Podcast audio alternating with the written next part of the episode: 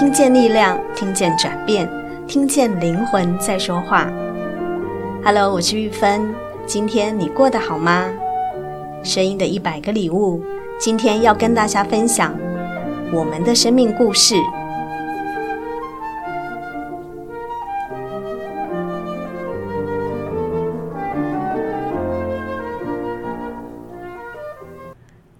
上一集，我们请到声音礼物的新伙伴，也是装备非常齐全的登山爱好者杰森，来到节目中，敞开心扉的聊他的生命故事。也因为生命中这一连串的事故，所以在因缘际会下，进入身心灵的学习领域，而得到满满的能量。杰森谈到和自己父亲之间关系的修复，也让玉芬特别有感触。那么这一集我们要继续来聊聊这个自我探索的工具，让杰森在与前妻、工作以及兴趣这三个面向中，又有什么样的体悟跟改变呢？杰森，你跟前妻离婚之后，你们之间的关系好吗？跟前妻本来离婚的时候是蛮相恶，就是我们的讯息言语是蛮多怨怼的。可是有一天，我在透过也是透过排列之后，我开始会在文字讯息里面加入一些感恩的感觉，呃，不是感觉啊，就是文字传递，就是谢谢他可以带孩子，谢谢他还这么包容啊什么的，我才觉得，哎，其实人在世上这些关系都不是自己想的这么严重嘛。慢慢慢慢，我其实算是我自己先开始，从我自己的内心先打开、敞开，然后放下了。然后就觉得，其实一切都不是因为外在的原因，因为我我说我像载浮载沉的溺水的人，其实那时候我就是在抱怨，都是外界的关系、外界的人事物，而造成了今天我现在身心俱疲的状态。但实际上，透过了这些自我觉察、自我陪伴的课程跟工具之后，我才觉得，其实先回到自己，好好的爱自己，其实世界会跟你想象的不太一样。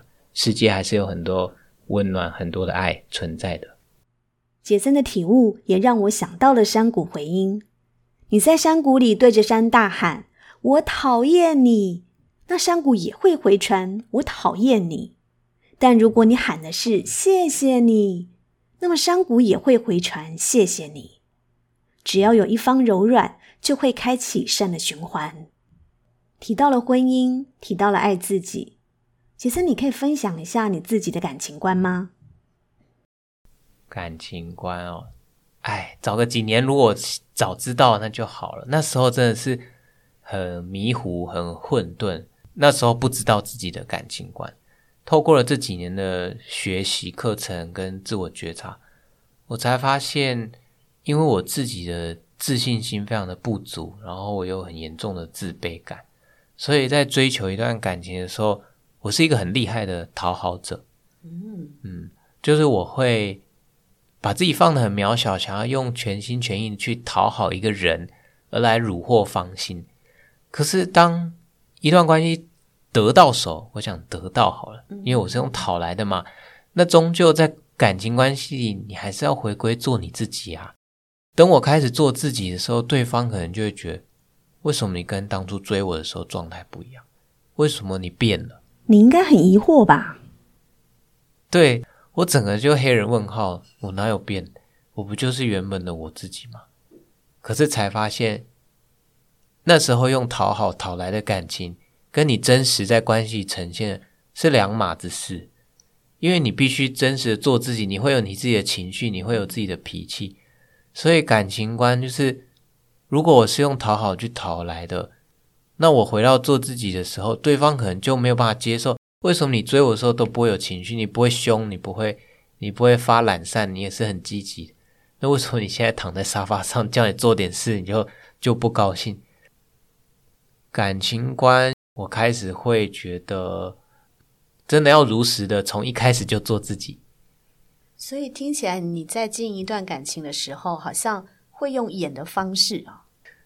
可以这么说，我觉得就是把自己最好那一面搬上台面。哦，我现在就在舞台上表演哦，你要看见我哦。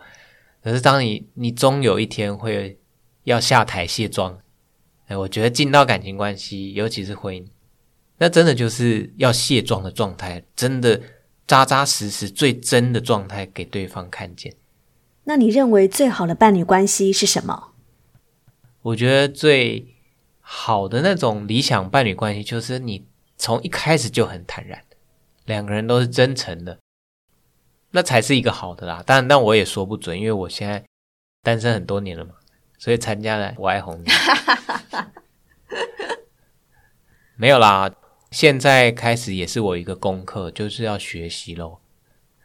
杰森是怎么做的呢？你知道自己自信很不足，知道自己有自卑，那也没关系，那你就想办法去提升嘛。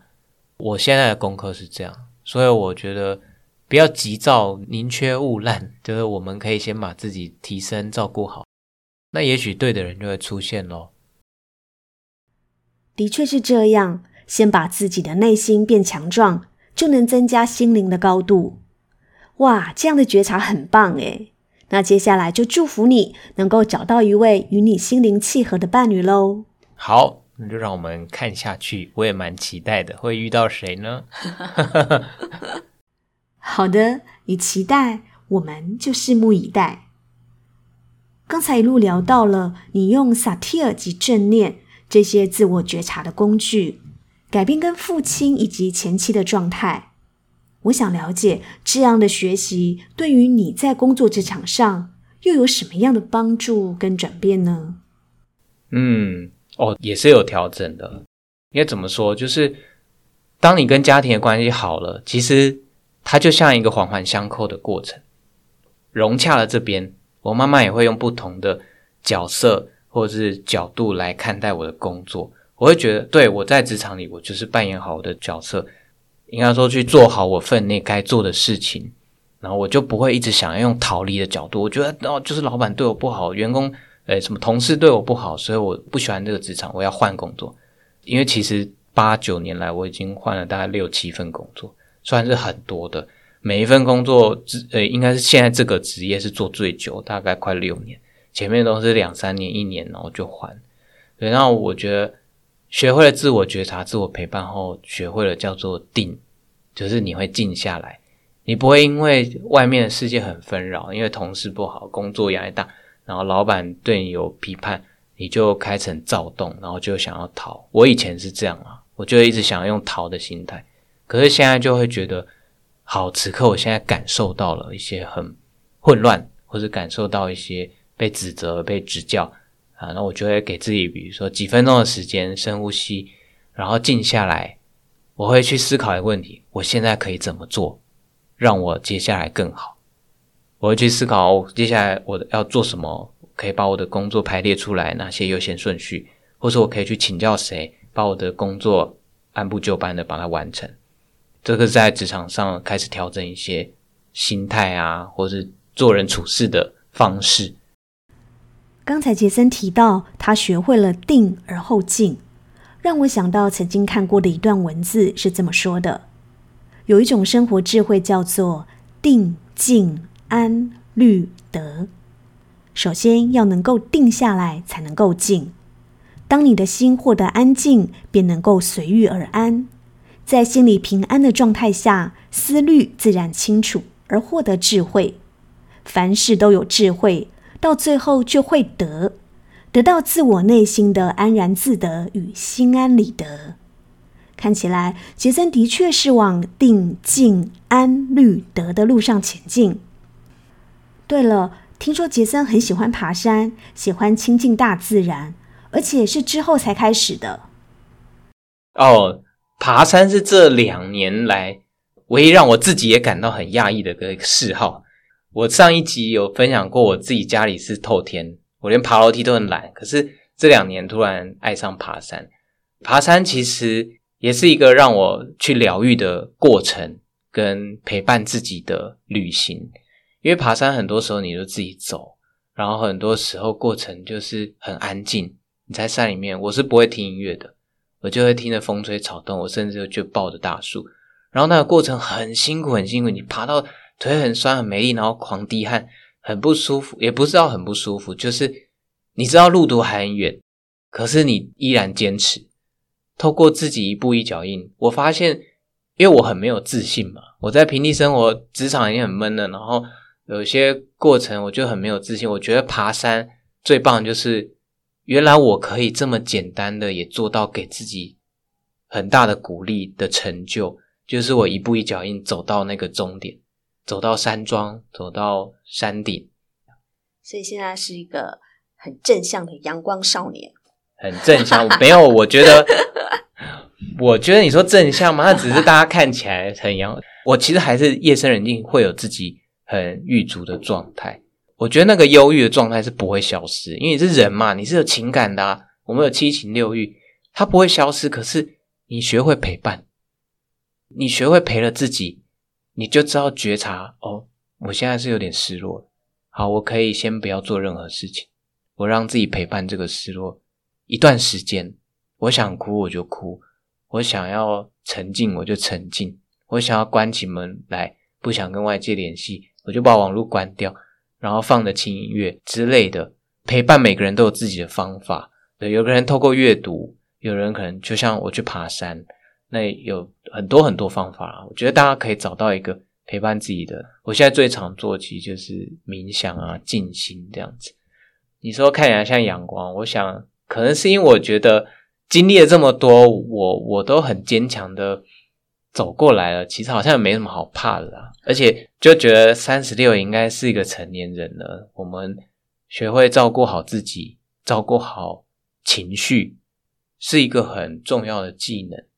我蛮喜欢现在的自己的状态，我只能这样讲。所以我觉得先喜欢自己，那别人看起来就诶，你看起来是好的，是棒的，是这样。就是说。你知道怎么样跟自己相处？你知道怎么自在的跟自己相处？呃，对，可以这样讲，可以这样讲。我现在就是越活越自在，但我还有很多功课要练习啦。我觉得那个内心状态都需要去看见，然后去陪伴。是遇到低潮，觉察怎么陪伴，呃，都回到自己。我们不要去怪谁，我们不要去怪环境，不要去怪人，不要怪事。我们就是先回到自己那个内在哦，原来我现在很混乱，我怎么样让它像天空的浮云飘走了？我们就拨云见日，然后看见蓝天其实一直存在，还蛮有趣的。这要叫有趣吗？就是一个人的心理状态，它其实会改变一个人的五官、他的面容，甚至于是他的声音表现。因为刚刚有谈到自在嘛。其实刚开始在认识杰森的时候，你录的音档，同学给你的回馈都是你声音很紧，然后你很专注于你那个声音，你那个文字有没有讲的很清楚、标准，然后那个语调好不好？但是给他感觉就是你的声音是是很紧的。那后来其实一路下这样听下来，真的就会发现你的声音是越来越松弛。对吼，我们都聊到忘记我是你声音班同学。嗯。声音对这件事情也是我，我去年一整年就参与了声音表达培训，从初阶、进阶一直到有声书职能嘛。跟玉芬就是职能的培训班同学，这个声音也是一个觉察的工具。我觉得我从一开始我就是一个很在乎别人看法。我甚至为什么学声音？因为我非常讨厌我没办法接纳自己的声音被录起来。所以你之前是不喜欢自己的声音吗？对啊，我甚至在任何可以被记录、记载的装置里面，只要听到自己的声音，我会觉得好怪哦，然后很恶心。我自己想听到，我都会觉得，哎，可以先跳过这一 part 嘛。那时候就是真的不能接纳自己的状态，然后甚至到嫌弃，就声嫌弃声音这一块。所以我刚开始加入基础班，在录声音的时候，我永远都想着我要表现的很好。就是很刻意就对了，对，所以我讲话都会觉得，因为我的脑海的记忆就是，因为我有个朋友的太太，她曾经是中广的新闻主播，哦、她就是非常字正腔圆，然后我就会觉得，哦，学完声音就是要像这样子 讲话，我觉得哇，这样子就会给人家很专业的感觉，所以我都很刻意的去咬字，包括我现在讲话，你都听得出来，所以那时候不知道，所以去录音。每一次的作业，我现在回顾听，我就哎呦，好可怕！对，然后一直到进阶班，诶老师教了，开始用不同的呃原型，有不同的声音在哦，我才说哦，更有意识的去使用声音。就连我的同事，那些没有学过身心灵，也没学过声音的的同事，他们都意识到我在会议上面用的声音完全不一样。他们也听出来了，也听出来。我觉得这超神奇。我说有吗？我只是变得比较正式在讲话。那一招有声书就更多了。我觉得有声书培训之后，用声音的活度，我觉得活度吧，还有那个柔软，我慢慢慢慢知道，对啊，我的本身其实是一个柔软的人。我接纳了自己，我不要去讨好别人，我就是用自己最自在、最实在的声音去。讲话其实也会有人喜欢的，当然我我当然不是去求有人要喜欢，而是我透过了这些学习，声音上的觉察，我越来越喜欢自己的声音。我甚至现在每晚就是无聊，我就打开录音档，呃，录音程式，开始录一些声音，然后听一听。哦，原来这段呈现是这样啊！杰森，你现在状态不太好，那先不要录哈。或是我就会录一段，比如说，呃。小说类的啊，或是一些激励人心、心灵鸡汤，然后再听哇。如果这样子分享给朋友，那他们会有什么感觉呢？我就会透过声音来陪伴自己，就是一个觉察的工具。哇，看起来你百宝袋里的工具还真不少诶。杰森经由萨提尔正念觉察以及家族系统排列的课程，甚至透过声音跟爬山的陪伴。自在的与自己相处。那接下来你还想创造什么故事呢？还要创造什么生命故事哦？先求不要再有事故就好了。对啊，那生命就是这么奇妙吗？你你都永远不知道未来会发生什么啊？对啊，未来的事谁说得准？很开心，我愿意把自己走出去，透过学习，透过社交，然后愿意再自己重新的站起来。我现在。比较会接纳跟陪伴自己了，所以我才真的知道做到什么叫做随遇而安。生命永远会带来你不知道的惊喜，当它发生了，我们怎么样好好的先让自己安在吧。接下来故事我也蛮期待的，我觉得应该会越来越好吧，我是这样想的。我相信一定会的。这次的访谈啊，真的让我很感动。杰森是个很有故事的人，而且他还不断地在创造新的故事。虽然我认识杰森的时间不长，但这些深入的对谈，让我好像也跟着杰森一起经历这些生命的历程，看着他往更好的成为自己这条路上前进。最后，祝福杰森用爱一直都在的这个信念，在往后的每个当下都能活得自在丰富。今天，谢谢杰森。谢谢玉芬。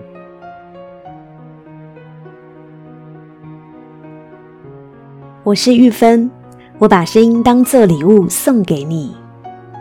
我们是一群热爱分享声音能量的伙伴，每周三及周日用一些些时间送上不同的声音礼物，传递知识和力量。